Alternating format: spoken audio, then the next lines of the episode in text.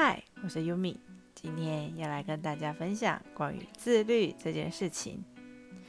今天在脸书上看到朋友分享一篇文章，内容说自律的人气场更强大。这个分享很不错，我最近在练习。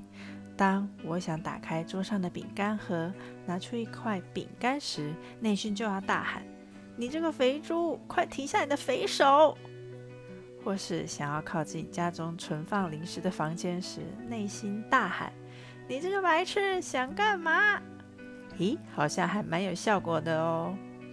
我之前啊，一直都用柔性喊话，他说：“哎呀，想吃零食啊，不行哦，这样对身体不好。”或是是不是在烦恼什么呢？才会一直想吃东西，到最后都会破功，根本没用嘛。所以啊，我觉得人还是要对自己残酷一点才行。